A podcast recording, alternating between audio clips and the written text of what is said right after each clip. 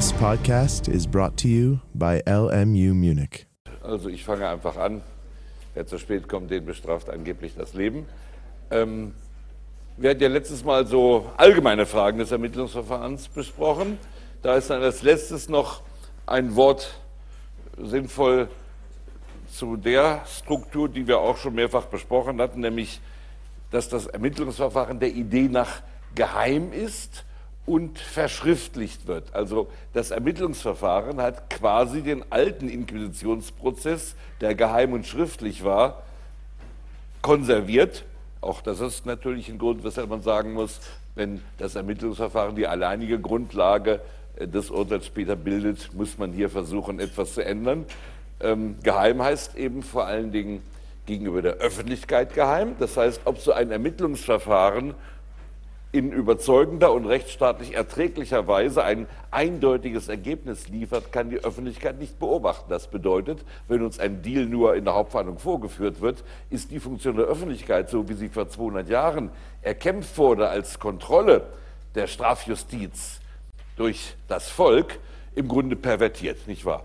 Wir wissen nicht, wie das Ermittlungsverfahren geführt worden ist. Wir wissen nicht, was da vorliegt. Nehmen wir nun mal wieder den Fall, den wir gestern hatten, da, wobei es ja um eine Unterbringung, nicht um Strafverfahren, sondern um ein Unterbringungsverfahren geht. Da werden dann eben die Gutachten schriftlich erstattet. Ob etwa dieses Gutachten, dass Ludwig II. geisteskrank ist, irgendeine Substanz hat oder ein politisches Auftragsgutachten ist, kann die Öffentlichkeit überhaupt nicht beurteilen. Anders in der Hauptverhandlung. Da muss der Sachverständige sein Gutachten mündlich vortragen. Also durch dieses geheime Ermittlungsverfahren sind im Grunde alle diejenigen Errungenschaften, die in der äh, großen Prozessreform Anfang des 19. Jahrhunderts erkämpft wurden fürs Ermittlungsverfahren, blockiert und suspendiert. War wieder konsequent aus der Perspektive des Gesetzgebers von 1877, weil das ja nur ein vorbereitendes internes Verfahren der Staatsanwaltschaft sein sollte, ob sie Anklage erhebt.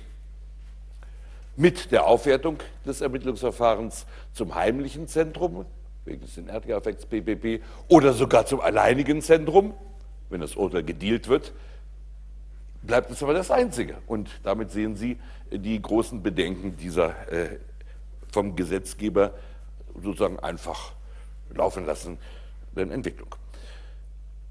Außer dieser Geheimhaltung gegenüber der allgemeinen Öffentlichkeit gibt es aber, und ich glaube, darauf sind Sie schon bei, besprochen beim kurzen Erörterung des Öffentlichkeitsgrundsatzes von Herrn Rouget hingewiesen worden, ähm, gibt es auch den Aspekt der Parteiöffentlichkeit. Parteiöffentlichkeit ist, weil wir keinen Parteiprozess haben, so ein bisschen als schiefer Ausdruck. Damit ist gemeint, ähm, dass die Prozessbeteiligten, die man eben in einem gröberen Sinne als Parteien bezeichnen kann, auch wenn man sich klar machen muss, dass es eben kein Parteiprozess wie der Zivilprozess ist, dass diese Verfahrensbeteiligten nicht mitwirken können, unter Umständen nicht einmal etwas davon erfahren oder erst ganz spät erfahren, was passiert ist. Um diese Parteiöffentlichkeit wird nun rechtspolitisch äh, stark gerungen. Es gibt andere Verfahrensordnungen, wie etwa die italienische, wo die Parteiöffentlichkeit viel stärker ausgestattet ist. Dagegen spricht aber, und darüber hatten wir uns schon mal unterhalten, dass dann natürlich vielleicht die Stellung der Verteidigung wieder umgekehrt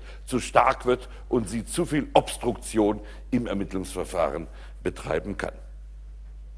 Die Parteiöffentlichkeit endet, darüber haben wir auch schon gesprochen, äh, beginnt, also die, die, Sperre der Parteiöffentlichkeit endet und die Parteiöffentlichkeit beginnt bei ermittlungsrichterlichen Maßnahmen. Hier haben äh, Verteidiger und Beschuldigte ein Anwesenheitsrecht. Ähm, das ergibt sich aus Paragraph ähm, 168c, darüber hatten wir gesprochen. Gut, das also noch einmal als Nachtrag zum Ermittlungsverfahren. Wenn Sie jetzt auf die Gliederung schauen, dann kommt an sich in der Gliederung zunächst die Vernehmung des Beschuldigten und dann die Zwangsmittel. Ich drehe es jetzt um. Wir machen erst den Paragraphen 4 äh, und gehen mal gemeinsam ein bisschen die Tabelle durch. Die Zwangsmittel oder, wie gesagt, die Grundrechtseingriffe im Ermittlungsverfahren sind an sich ein Riesenkapitel mit unvorstellbar vielen Details. Wir könnten uns im Grunde genommen wochenlang damit aufhalten. Das äh, hat aber dann oft keine verfahrensstrukturelle Bedeutung und soll deshalb hier auch sehr stark konzentriert werden. Allerdings gewisse Dinge, äh, und bei der Besprechung will ich dann darauf immer Augenmerk richten, gewisse Dinge sind auch klausurträchtig. Ähm, wenn Sie jetzt mal die Tabelle sich anschauen, wollen wir uns kurz damit vertraut machen. Also links stehen die Zwangsmittel. Die Tabelle habe ich schon äh, vor Jahrzehnten ursprünglich zum ersten Mal angelegt. Da war alles noch so geschrieben, dass man nicht ein Vergrößerungsglas brauchte. So ähnlich wie beim Paragraphen 100a ständig neue Paragraphen dazukommen, kommen hier auch immer neue Zwangsmittel dazu. Ich muss immer kleiner schreiben. Irgendwann ist dann vielleicht nur noch in Mikroschrift, in Mikroschrift auf einem DIN A4-Bogen unterbringbar. Ähm, das Ganze erfolgt, wie Sie jetzt sehen, die Reihenfolge ist mehr oder weniger aber nur nach den Paragraphen. Vielleicht hätte man es etwas anders gliedern sollen. Wir werden uns jetzt auch äh, der Reihe nach, nach Wichtigkeit und auch Klausurträchtigkeit die Zwangsmittel herausgreifen. Zunächst noch zur Erläuterung äh, oben die Querleiste. Ich habe also vier verschiedene äh, Themen oder Gruppen hier gebildet. Zunächst Zweck und jetzt schauen wir uns das mal an. Was gibt es denn für Zwecke? Verfahrenssicherung, Beweisgewinnung, Präventivpolizei, also drei genauer gesagt. Ver Verfahrenssicherung, Beweisgewinnung, präventivpolizeilich. Die ersten beiden Zwecke sind offenbar spezifisch strafprozessualer Natur, nicht wahr? Man muss das Verfahren sichern, zum Beispiel die Untersuchungshaft, wenn der Beschuldigte sich ins Ausland absetzt, dann ist das Verfahren von vornherein einzustellen, man kann nichts mehr machen. Die Beweisgewinnung ist aber natürlich auch ein Ziel des Ermittlungsverfahrens. Also das beides sind eindeutig strafprozessual legitime Zwecke. Präventivpolizeilich, das ist evident, das ist eigentlich außerhalb des Strafverfahrens angesiedelt. Wieso wird das in der Strafprozessordnung geregelt? Antwort, eigentlich vor allem aus Gründen der Sachnähe, weil man sagt, wenn wir ohnehin schon ähm, hier also verschiedene Maßnahmen strafprozessual machen, dann ist es unsinnig, das Behörden intern zu sehr aufzusplittern. Unter Umständen aber dient es auch einer Verstärkung des Rechtsschutzes. Wenn wir das der Polizei überlassen würden, dann gäbe es dagegen natürlich einen Verwaltungsrechtsweg, aber grundsätzlich ähm, marschiert die Polizei bei den Maßnahmen vorneweg und hinterher kommt der gerichtliche Rechtsschutz, während bei vielen Eingriffen im Ermittlungsverfahren ja der Ermittlungsrichter die allein anordnungsbefugte Person ist, wenn nicht Gefahrenverzuge vorliegt, sodass hier also der richterliche Rechtsschutz gewissermaßen vorgezogen wird und damit also intensiver ist als im Verwaltungsrecht.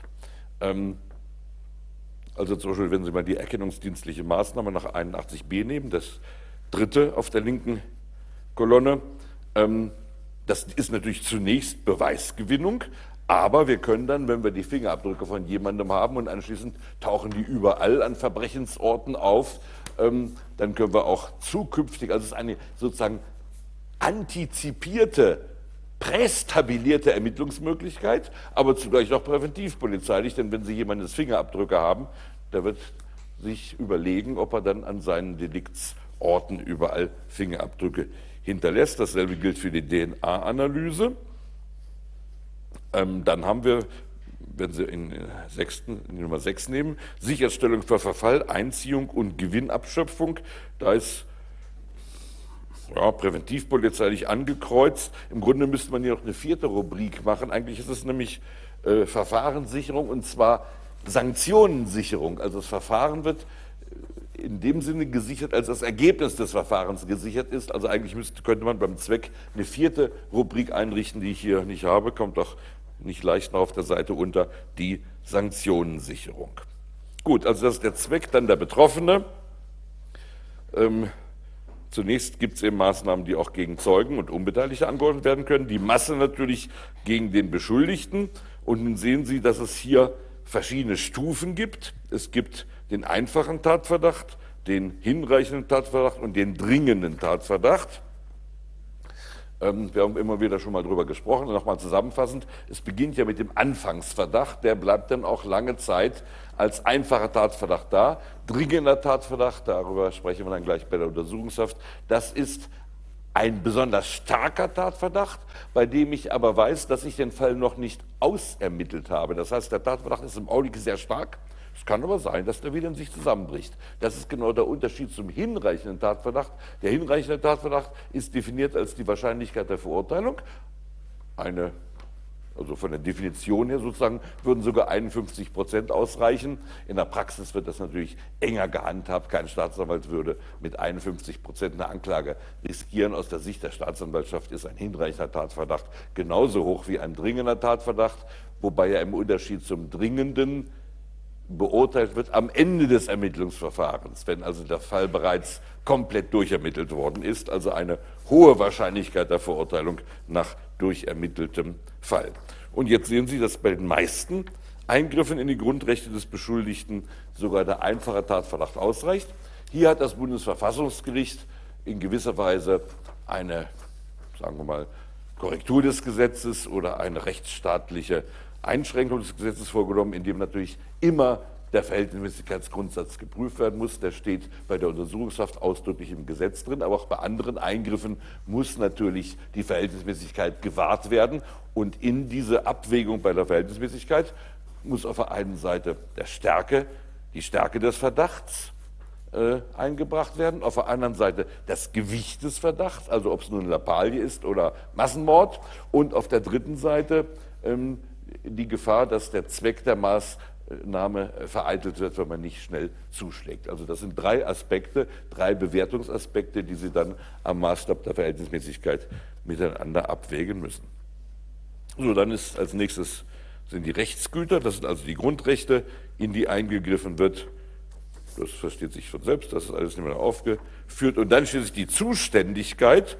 Und da sehen Sie bei der Zuständigkeit, bei, bei den meisten Maßnahmen ist der Ermittlungsrichter oder es steht doch das, Gesetz äh, das Gericht zuständig, Entschuldigung, äh, zum Beispiel, wir hatten schon mal kurz darauf hingewiesen, bei dem sogenannten bloßen Lauschangriff, da traut man dem Ermittlungsrichter allein nicht. Das muss eine ganze Kammer entscheiden. Aber prinzipiell ist also der Ermittlungsrichter zuständig. Dann gibt es einige wenige Maßnahmen, wo Staatsanwaltschaft und Ermittlungspersonen der Staatsanwaltschaft von vornherein zuständig sind, in den meisten Fällen aber nur bei Gefahr im Verzuge. Schließlich jeder Polizeibeamte, Polizei mit Zustimmung von Gericht oder Staatsanwalt. Bei verdeckten Ermittlern, ja, naja, also eigentlich die Zustimmung heißt ja auch die Anordnung, also da könnte man das Kreuz auch anders setzen. Und schließlich ganz am Ende jeder Bürger also Sie und ich, da gucken wir, und das ist nun die vorläufige Festnahme. Die vorläufige Festnahme ist ja ein beliebtes Klausurthema, meistens aber schon im materiellrechtlichen Bereich, weil natürlich die äh, vorläufige Festnahme 127, die jeder Bürger vornehmen kann, als Rechtfertigungsgrund wirkt und damit im Rahmen bestimmter Klausurtypen immer wieder vorkommt. Also in der Regel ist es dann, dass sie den Falschen erwischen, schlagen ihm die Zähne aus, weil sie sagen, habe ich dich endlich, du Schurke. Dann stellt sich heraus, dass es ein ganz harmloser Mensch oder vielleicht geht es dann noch weiter, ich will ihn festnehmen, darauf schlägt er mir die Zähne aus, weil er sagt, ich bin noch äh, völlig unverdächtig und so. Also da gibt es äh, ganz typische Examensklausuren darüber. Gut, das wäre jetzt mal der Überblick insgesamt. Und wir fangen jetzt mal nicht mit der Reihenfolge, wir klappern es jetzt mal nicht durch mit der Reihenfolge, die ich hier gemacht habe, äh, sondern wir gehen gewissermaßen medias in res in die Untersuchungshaft hinein. Die Untersuchungshaft, das ist sozusagen der Leuchtturm oder, oder Abgrundeingriff. Die Untersuchungshaft bedeutet ja eine Prozess, einen prozessualen Eingriff, der, weil er Freiheit wegnimmt, auch schon eine Art vorläufige Strafverhängung ist und deshalb natürlich besonders bedenklich ist. Grundsätzlich ist es in einem Rechtsstaat klar, die Strafe darf erst vollstreckt werden, wenn die Verurteilung rechtskräftig ist. Das heißt, wenn Sie alle Rechtsmittel ausgeschöpft haben, wenn Sie also bis zum Bundesgerichtshof etwa gegangen sind oder in anderen Verfahren bis zum Oberlandesgericht mit der Revision, erst wenn das alles verworfen ist, dann darf die Strafe vollstreckt werden. Und die Untersuchungshaft ist nur ein Eingriff in die Fortbewegungsfreiheit des Betreffenden, die im Grunde genommen also wie genauso wirkt wie die Freiheitsstrafe und ist deshalb der prekärste Eingriff überhaupt. International ist es ganz eigenartig, dass in vielen Rechtsordnungen es ganz natürlich erscheint, dass der Beschuldigte erstmal verhaftet wird, sozusagen. Das ist das ganz Normale. Also auch von Rechts wegen, nach den dortigen Strafverfahrensordnungen. Es gibt natürlich viele Staaten, die keine Rechtsstaaten sind, wo der Beschuldigte auf Jahre hinweg verschwindet, in den Verliesen der Haftanstalten häufig nicht einmal ähm, erfährt, warum er überhaupt eingesperrt ist. Ein Kollege von mir, der hat sich in Paraguay angesiedelt und ist dort also deutscher Rechtsprofessor in Paraguay und als der Gefängnisse besichtigte und sich unterhielt mit den dort Einsitzenden, erzählten ihm, ja, wir sitzen hier seit drei Jahren, seit vier Jahren, warum wissen wir nicht? Kann natürlich sein, dass die ihm die Hucke voll gelogen haben, das weiß ich nicht, aber also für Diktaturen und äh, etwas äh, sozusagen nicht ganz rechtsstaatliche Staaten ist es eben häufig, dass man auf lange Zeit in der Untersuchungshaft verschwindet. Es ist klar, aus einem Rechtsstaat die Untersuchungshaft nur unter strengsten Kautelen vorgesehen werden kann. Sie muss äh, also Zwecken dienen, die absolut vorrangig sind und sie muss gegenüber dem Betreffenden auch legitimiert werden. Paragraph 112 folgende, das ist vielleicht das wichtigste Einzelkapitel der Zwangsmittel überhaupt.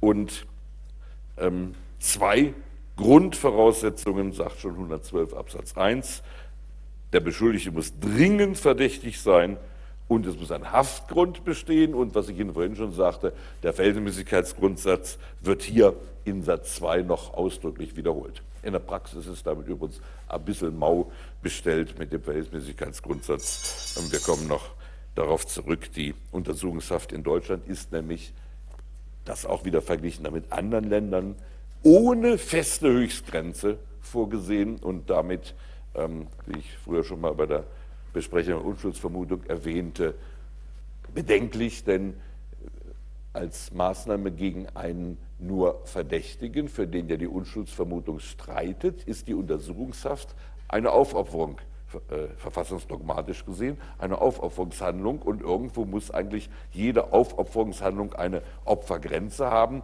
und bei langdauernder Untersuchungshaft muss irgendwann die Grenze erreicht sein. Man kann es vielleicht dann anders legitimieren, wenn wir auf die Zwecke, eben die präventivpolizeilichen Zwecke äh, kommen würden, nehmen wir an, Sie haben also einen äh, gefährlichen, hochgefährlichen, äh, dringend äh, pathologischer Mordtaten verdächtigen, dann kann man sagen, okay, wenn wir jetzt angenommen, wir hätten eine Obergrenze, dürfen wir jetzt nicht rauslassen, dann mordet er womöglich weiter. Das hätte jetzt eine andere Legitimationshintergrund, aber an sich, wenn es nur um verfahrensinterne Zwecke geht, müsste es eine Höchstgrenze geben, die das deutsche Recht nicht vorsieht. Sie hat zwar alle möglichen Kautelen eingebaut, äh, die Strafprozessordnung, aber keine Höchstgrenze.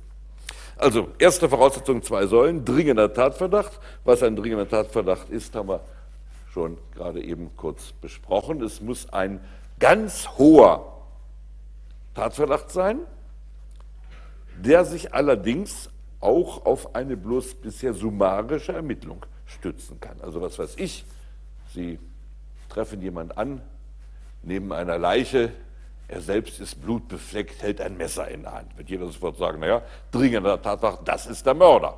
Aber vielleicht stellt sich später heraus, er kam zur Leiche gerufen, was, guckte, was ist los, nahm das Messer in die Hand und da kam bereits die Polizei, die der wahre Täter listig dorthin bestellt hat. Solche Fälle gibt es ja nun in Fernsehkrimis zuhauf. Also dort sehen Sie immer wieder, ein dringender Tatverdacht kann durchaus später zusammenbrechen. Aber wenn Sie eben eine derartige Evidenz zunächst haben, dann erfüllt das eben diese Voraussetzung des besonders starken, wenn auch noch nicht endgültig geprüften Tatverdachts. Das ist die erste Voraussetzung, Tatverdacht. Und zweitens muss ein Haftgrund bestehen. Und in dem Haftgrund spiegeln sich nun die legitimen Zwecke der Untersuchungshaft wider.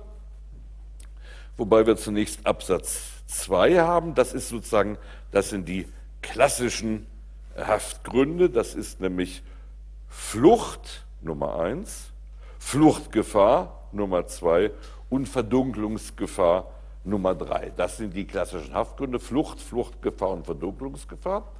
Ähm, alles ist dem Zweck der Verfahrenssicherung entnommen. Wenn der Beschuldigte flieht, kann gegen ihn das Verfahren nicht durchgeführt werden, jedenfalls nach klassischem rechtsstaatlichen deutschen Verständnis. In vielen anderen Rechtsordnungen in der Europäischen Union ist das Abwesenheitsverfahren in weitem Umfang zugelassen, bei uns nicht. Das Abwesenheitsverfahren, früher Kontumatialverfahren genannt, also wegen hartnäckiger Entziehung. Ähm, da bei uns ein Abwesenheitsverfahren aus rechtsstaatlichen Gründen nicht zugelassen ist, ist es klar, wenn der Beschuldigte sich entzieht, wird das Verfahren torpediert, ist also der Zweck der Verfahrenssicherung.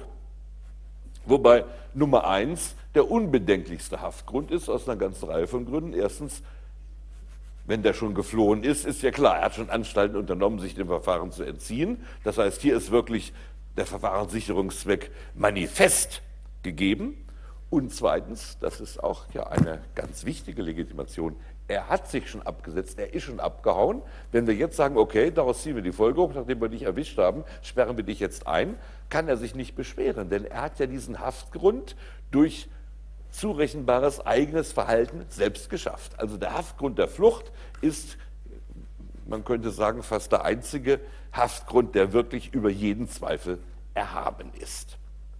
Schwieriger wird schon beim Haftgrund der Fluchtgefahr, meistens äh, behandelt man die zusammen, aber im Grunde ist ein großer Unterschied zwischen Haftgrund der Flucht und Fluchtgefahr, denn die Fluchtgefahr nach Nummer zwei wird ja bejaht, wenn die Gefahr besteht, dass der Beschuldigte sich entziehen werde. Das heißt, beim Haftgrund der Fluchtgefahr haben wir im Grunde nur zwei Luftballons. Den eine Luftballon ist der Tatverdacht, wir wissen ja noch gar nicht, dass er Täter ist, und der andere Luftballon ist die Fluchtgefahr, dass wir Angst haben, dass er sich absetzt. Also aus zwei Verdächtigungen wird hier Freiheitsentziehung gebraut. Das ist also schon soll ich sagen, das ist schon heftig. Also die Fluchtgefahr ist schon von Haus aus ein Haftgrund, der nicht über jeden Zweifel erhaben ist, sodass man von vornherein sagen muss, daran müssen strenge Anforderungen gestellt werden. Also man darf nicht leichtfertig die Fluchtgefahr bejahen.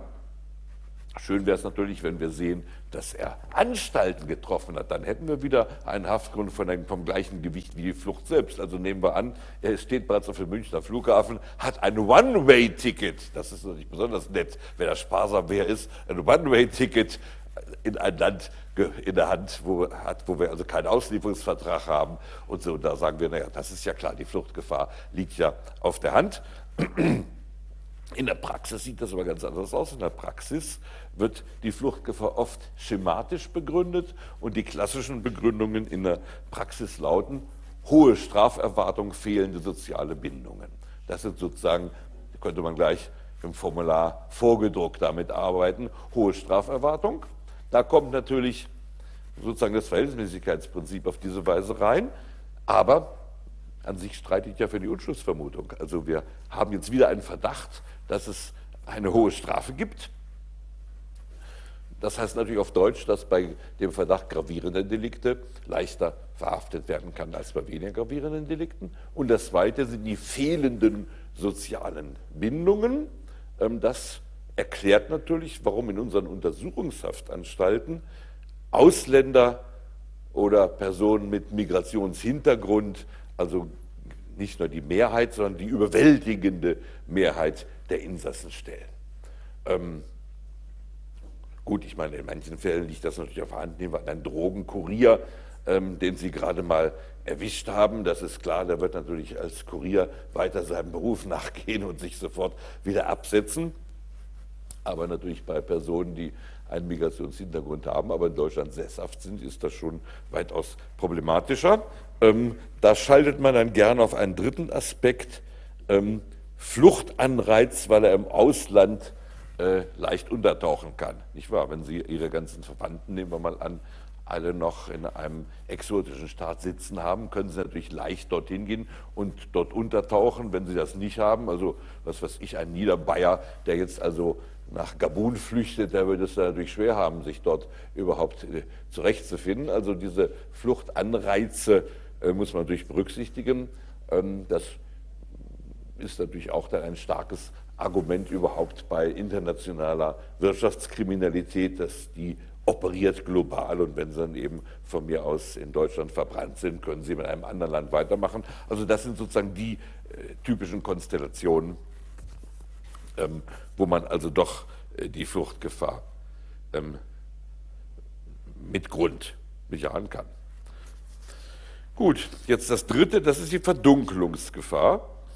Und da ist es nur wichtig, das müssen sich Dinge unterstreichen, das Verhalten des Beschuldigten muss diese Verdunklungsgefahr begründen. Zunächst mal vom Zweck her. Verdunklungsgefahr, das ist ja die Gefahr, dass Beweismittel, wie es gleich dann noch beschrieben ist, beeinträchtigt werden. Also ist auch Verfahrenssicherung und Beweissicherung, also durchaus ein uneingeschränkt legitimer Zweck. Und die Legitimation gegenüber den Betroffenen wird nun durch die Worte das Verhalten des Beschuldigten begründet die Verdunkelungsgefahr. Das ist also ganz wichtig. Und die Verdunkelungsgefahr wird dann auch genauer geschildert. Beweismittel vernichten, verändern, beiseite schaffen, unterdrücken, fälschen oder auf mitbeschuldigte Zeugen und Sachverständige in unlauterer Weise einwirken oder andere zu solchem Verhalten veranlassen.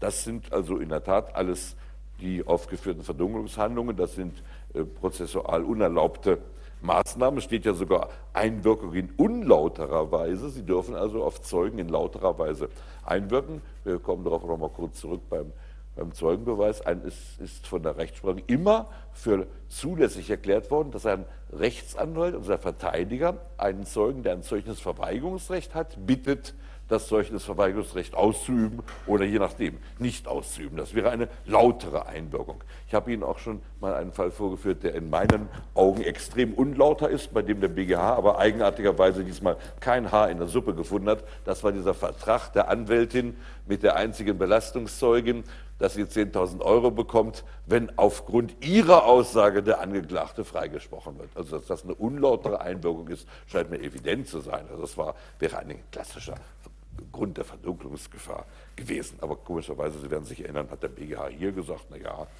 die wollte vielleicht dadurch die Zeugin zu besonderer Wahrheitsliebe erziehen. Gut, wichtig ist das Verhalten des Beschuldigten. Er muss also schon irgendetwas unternommen haben. Das ist auch das Erste. Später, wenn Sie mal Verteidiger sind, was Sie Beschuldigten sagen, sagen Sie zu ihm, machen Sie ja nichts, was Ihnen als Verdunkelungshandlung ausgelegt werden kann, denn dann sitzen Sie nächste Woche in Stadelheim und werden eingesperrt zum Beispiel Briefe schreiben äh, oder wenn Sie einen Zeugen bereden, das ist ein ganz heißer Punkt, wenn der Zeuge jetzt bei seiner Vernehmung sagt, drei Tage vorher war der Beschuldigte da und hat mir Folgendes gesagt, dann ist der Beschuldigte mit einem äh, Bein schon sozusagen in der Untersuchungshaft. In Bayern hat nun die Justiz wiederholt versucht und auch einen gewissen äh, Kredit bei der obersten Haftinstanz, den Oberlandesgerichten, damit gefunden, dass sie sagt, es gibt Taten, die ihrer Natur nach auf Verdunkelung angelegt sind. Deshalb können, brauchen wir hier kein zusätzliches Verhalten des Beschuldigten. Also etwas geht um Korruptionsfall. Man sagt, Korruption ist doch seiner Natur nach heimlich. Also besteht hier eo ipso Verdunkelungsgefahr. Das ist ganz klar contra legem.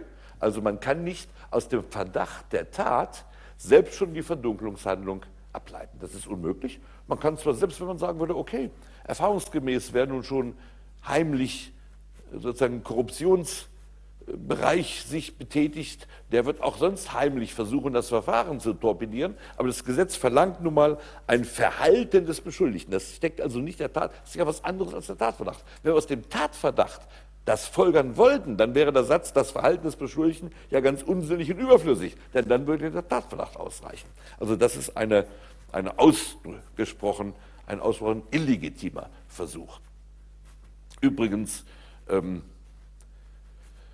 führt äh, diese doch vom Gesetz strenge Anforderung an die Verdunkelungsgefahr dazu, dass die Prozente derer, die wegen Verdunkelungsgefahr in Untersuchungshaft sitzen, eher ziemlich gering ist, deutlich unter 10 Prozent, meist so 6 bis 8 Prozent sitzen wegen Verdunkelungsgefahr. Die große, dann noch einige Prozente wegen Flucht, weil man die dann irgendwo erwischt hat, aber die große Masse, also über 80 Prozent, sitzen wegen Fluchtgefahr.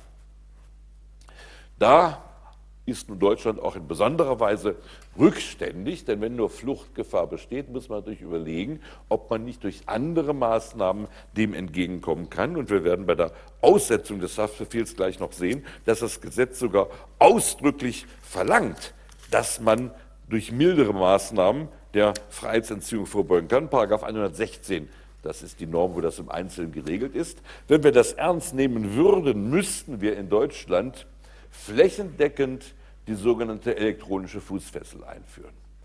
Ähm, die elektronische Fußfessel, die der Fluchtgefahr in fast allen Fällen wirksam begegnen würde. Das ist in vielen Ländern jetzt auch schon verbreitet.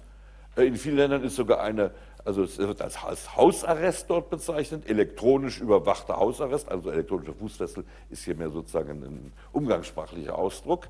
Ähm, also Hausarrest mit unter Umständen elektronische Überwachung, manchmal sogar ohne. In Italien zum Beispiel ist ganz üblich, als Maßnahme Hausarrest anzuordnen, als mildere Maßnahme. Unter Umständen fügt man dann eben eine elektronische Überwachung hinzu. Ähm, die Diskussion in Deutschland zu diesem äh, Thema ist ausgesprochen beschämend.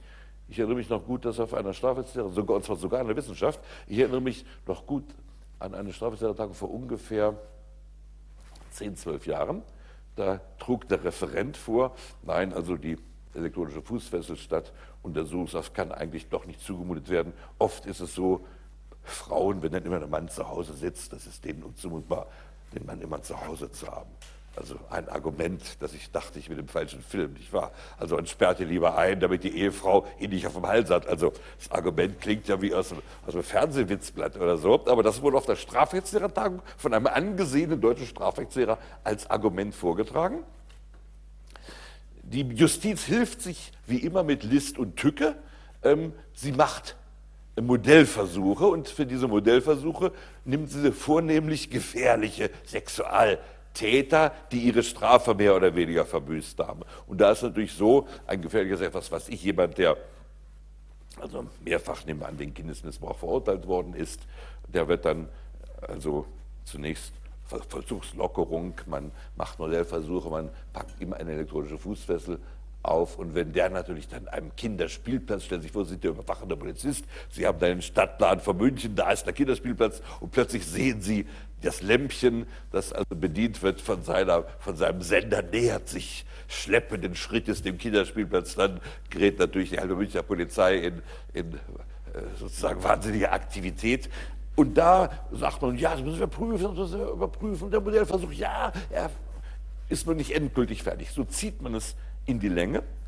Dagegen bei der Untersuchungshaft geht es ja nur in einer verschwindenden Zahl von Fällen um Kindesmissbrauch. Es geht normalerweise um Betrüger, Diebe und so Leute, die also eher im unteren Bereich tätig sind. Ähm, ein Grund, dass hier die elektronische Fußfessel oder elektronische überwachten Hausarrest nicht anzuordnen, was in der ganzen Welt zunehmende Verbreitung findet, gibt es nicht. Die Justiz blockiert es einfach. Als ich es mal auf einer Tagung mit Richtern vorgetragen habe, sagten die Richter, na gut, wenn das kommt, dann müssen wir eben häufiger den Haftbefehl wegen Verdunklungsgefahr anordnen. Denn bei der Verdunklungsgefahr hilft begreiflicherweise die elektronische Fußfessel nicht. Der kann ja am Telefon oder so die Sachen verdunkeln. Also Sie sehen, es ist einfach äh, eine eingewurzelte Hang der Justiz, dass man sich sagt, wenn man den Kerl in der Untersuchungshaft hat, das hat viele Vorteile, insbesondere wo wir den Deal haben. Was glauben Sie, wie dealfördernd Untersuchungshaft ist? Selbst der hartgesottenste Freiheitskämpfer wird, wenn er Monate in Untersuchungshaft sitzt, den Deal mit etwas freundlicheren Augen betrachten. Namentlich vor Weihnachten stieg früher, ich glaube heute nicht mehr so, früher stieg die Geständnisbereitschaft, damit also auch die Dealbereitschaft in den Wochen vor dem Fest ins Unermessliche an.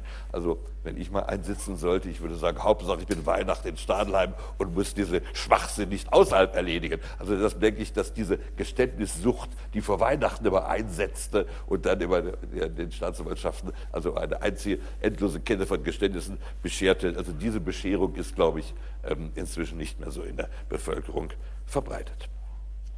Gut, so viel also schon mal zur elektronischen Fußfessel und zu der Schande, muss man wirklich mal so sagen, zu der Schande für den deutschen Rechtsstaat, dass das von der Justiz mit List und Tücke immer wieder blockiert wird.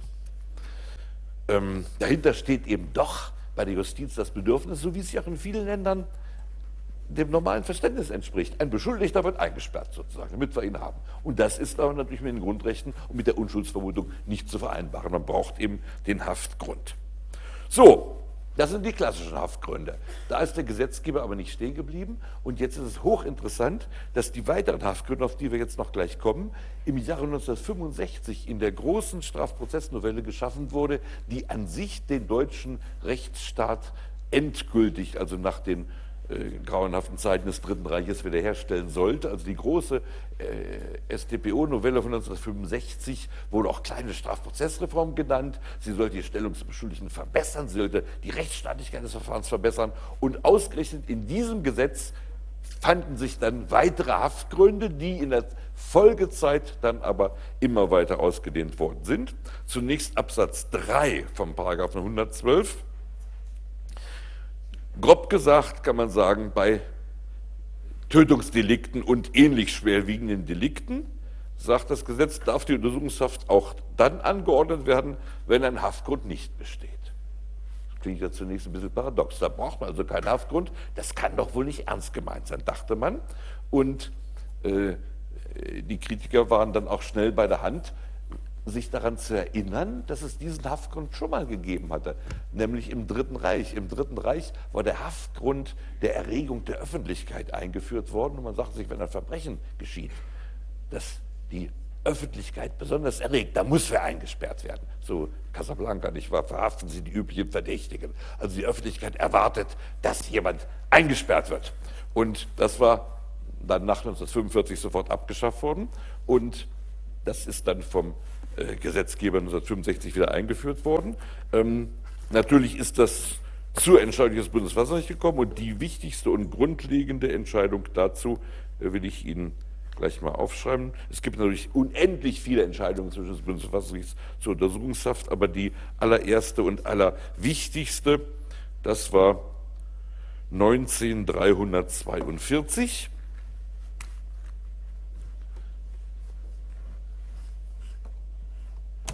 19b, also B Verf G 19 342.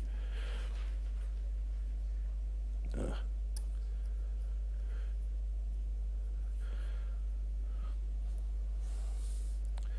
Und da sagt das Bundesverfassungsgericht, das wäre verfassungswidrig, wenn man darin einen Verzicht auf einen Haftgrund sehen wollte.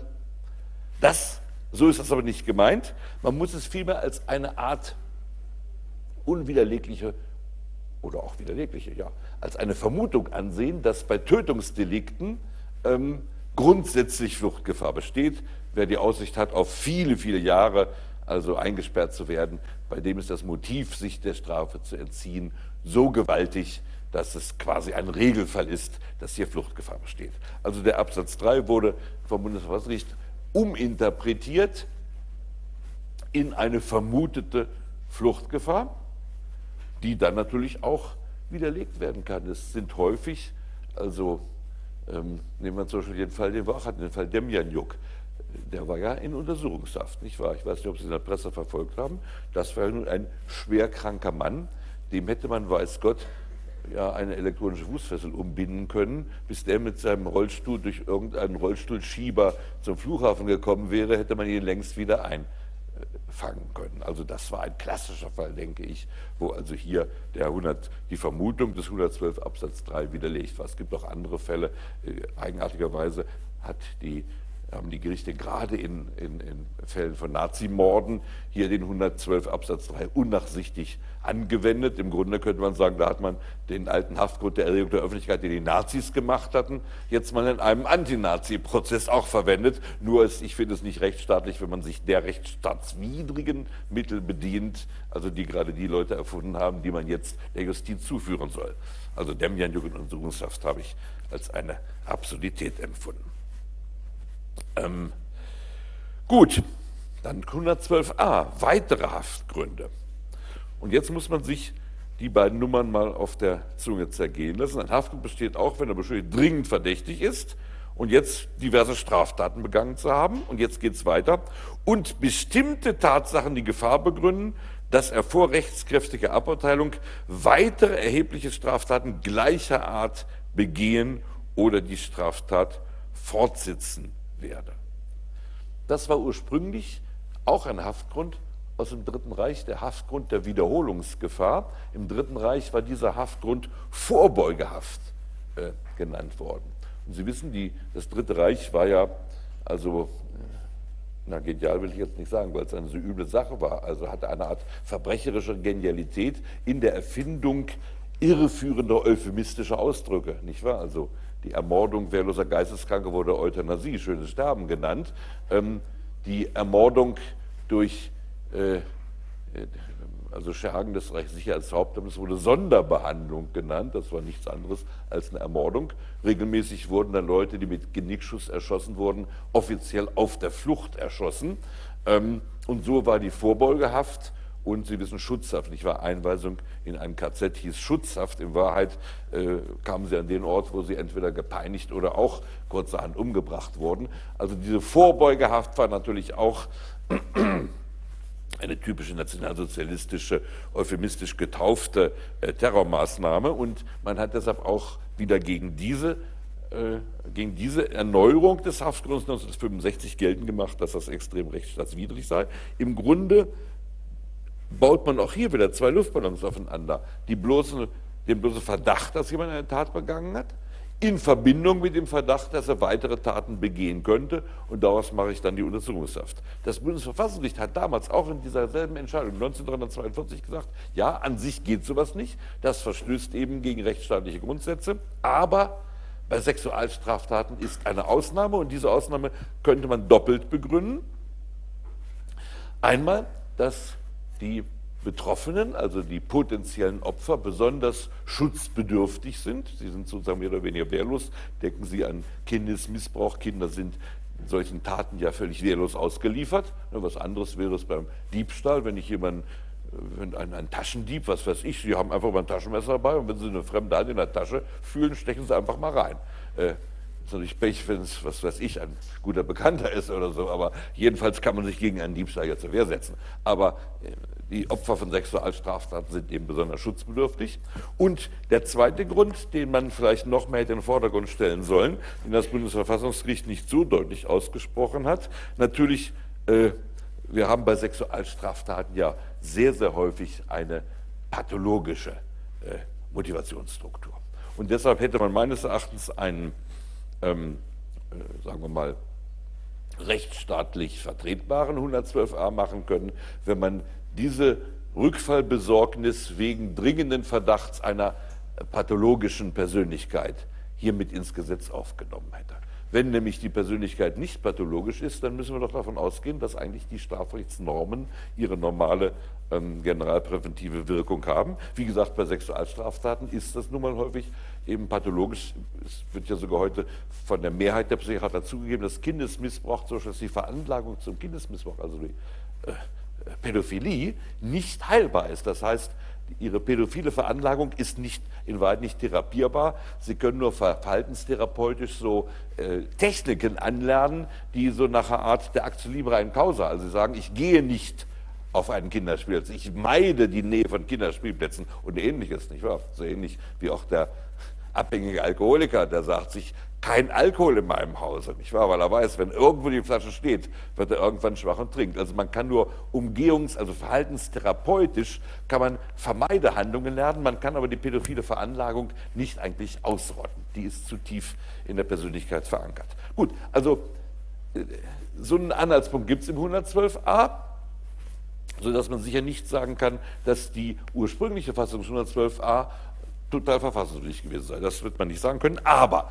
der Gesetzgeber hat nun lustig weitergemacht. Das Bundesverfassungsgericht hat extra noch reingeschrieben, damals im 19. Band. Das geht nur, weil es hier um einen besonders schutzbedürftigen Personenkreis geht. Wenn Sie jetzt mal gucken, was inzwischen reingekommen ist, also 89 A125 224 bis 227, also Körperverletzungsdelikte, nicht wahr? 2, also dann 243 also Diebstahl einen besonders schweren Falle. Also Einbruchsdiebstahl ist ja der, Normalfall des Paragraph 243. Nun kann man nicht sagen, dass beim Einbruchsdiebstahl, äh, dass man da besonders schutzlos sei. Das lässt sich eigentlich nicht behaupten. Einbruchsdiebstahl, ähm, mindestens können sich ja mit dem Baseballschläger immer hinter die Tür stellen. Wenn er reinkommt, kriegt er einen gedroschen mit dem Baseballschläger. Ähm, dann 249 folgende, 260, 263 Betrug, ja gegenüber Betrug ist an sich jedermann äh, selbstschutzfähig, nicht wahr? Sie brauchen einfach keine Geschäfte abzuschließen, ohne sich hundertprozentig überzeugt zu haben, dass Ihr Geschäftspartner seriös ist. Dann natürlich Betäubungsmittelgesetz, da geht es sowieso um, um Delikte gegen, ja, was für ein Rechtsgut? Was meinen Sie? Wogegen? Welches Rechtsgut wird die Betäubungsmitteldelikte verletzt? Also man sagt Volksgesundheit, aber die Volksgesundheit ist ja als Begriff eigentlich ein narzisstischer Begriff, ne? als ob es ein Volk gäbe, das als solches gesund sein könnte. Es gibt in Wahrheit nur viele Menschen, die leben und die haben, jeder hat seine einzelne Gesundheit. Also die Zusammenfassung der Einzelgesundheiten, es gibt das Volks, die Volksgesundheit, das Kollektivrechtsgut gibt es nicht und die einzelnen Menschen, normalerweise paffen die ja ihren Joint nach eigenem nach eigener Entscheidung. Das heißt, wir haben hier keine besondere Schutzbedürftigkeit. Also auch ganze, der ganze Katalog von Nummer zwei ähm, ist eigentlich illegitim. Also ich halte die Ausdehnung des 112a jedenfalls für rechtsstaatswidrig. Gut. Ähm, wenn wir jetzt mal weitergehen und jetzt gehen wir einfach mal so kurz, blättern wir mal die Paragraphen durch. 113 sagt jetzt, äh, ist die Tat nur mit Freiheitsstrafe bis zu sechs Monaten bedroht, so darf sie wegen Verdunkelungsgefahr nicht angeordnet werden. Also da kann man, ist ja fast auch ein, fürs deutsche Fernsehen ein Kabarettparagraph, finde ich. Also es ist nur bis zu sechs Monaten bedroht, abstrakt, ja. Also es geht um Bagatellen. Und da sagt er, oh, wegen Verdunkelungsgefahr nicht. Was heißt denn das? Wegen Fluchtgefahr kann bei Bagatell Untersuchungshaft eingeordnet werden. Da waren die, das zaristische Russland war da ja liberaler als die Bundesrepublik Deutschland, nicht wahr? Man hat gesagt, okay, wenn die, noch, wenn die nach Sibirien gehen, sollen sie doch. Wer bei uns wegen einer Bagatelle Deutschland flieht und ins Ausland geht, ich meine, bitte, also so blöd muss man ja mal sein, da kann man doch lieber die läppische Strafe nehmen und lebt dafür hier in, im, im gelobten Land, wo noch Milch und Honig fließt und so weiter. Also absurd, das, das wird tatsächlich noch als, als liberale Norm verkauft, kann ich also nur noch abwechselnd lachen und weinen. Ja, jetzt also 114, das ist jetzt sozusagen die ähm, kompetenzmäßige Kautel, es muss der Haftbefehl durch einen Richter angeordnet werden. Also die Staatsanwaltschaft kann keinen Haftbefehl anordnen.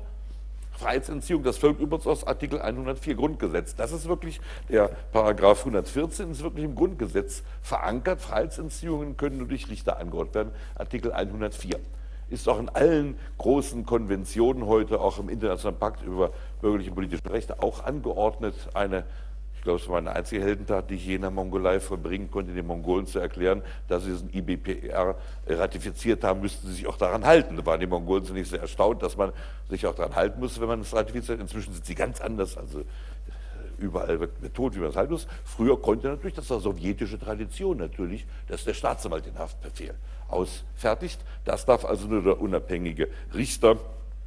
Der Staatsanwalt darf nur nach 127 wie jeder Polizeibeamte auch vorläufig festnehmen und dann muss man dem Haftrichter vorgeführt werden. Der muss dann entscheiden, ob er Haftbefehl erlässt oder nicht. Und dann gibt es ein paar äh, nicht so bedeutend, aber auch nicht ganz unwichtige Schutzvorschriften. Man muss eben den Haftbefehl aushändigen, also es kann nicht zugehen wie in Paraguay, nicht wahr, dass man ewig gar nicht weiß, warum man sitzt. Man muss den Haftbefehl ausgehändigt bekommen.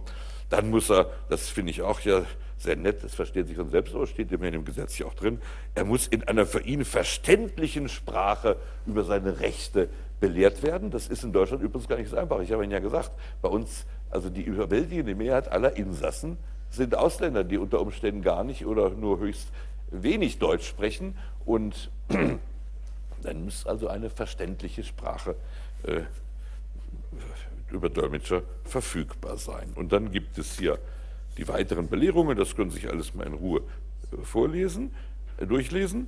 Und dann 114c, ihm ist Gelegenheit zu geben, einen Angehörigen oder eine Person seines Vertrauens zu benachrichtigen, allerdings sofern der Zweck der Untersuchung dadurch nicht gefährdet wird.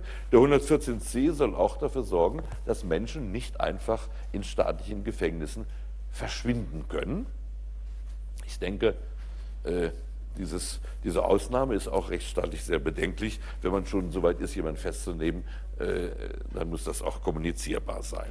Wir haben dann im Wiener Übereinkommen über äh, konsularische Angelegenheiten noch eine wichtige Garantie. Sie müssen belehrt werden, dass Sie mit Ihrem Konsul, Ihrem zuständigen Konsul äh, Kontakt aufnehmen können. Ähm, das ist eine ganz wichtige Vorschrift, gerade auch wieder, weil nun mal bei uns so viele Ausländer in Untersuchungshaft genommen werden. Wir kommen im Beweisverbotskapitel darauf zurück, dass es hier einen ganz neckischen äh, Streit zwischen BGH und Bundesverfassungsgericht und Europäischen Gerichtshof über die Verwertungsprobleme gab, weil der BGH immer die Aussagen, die dann ohne konsularischen Beistand geleistet wurden, verwerten wollte und der Europäische Gerichtshof für Menschenrechte sagte, das geht nicht und das Bundesverfassungsgericht sagte das auch. Da kommen wir im Verwertungskapitel darauf zurück, dass die Belehrung erfolgen muss, dass er konsularischen Beistand einholen kann. Daran besteht kein Zweifel. Es steht nur nicht in der StPO, es steht in diesem von uns ratifizierten Wiener Übereinkommen über konsularische Angelegenheiten. So, dann mehr technische Fragen.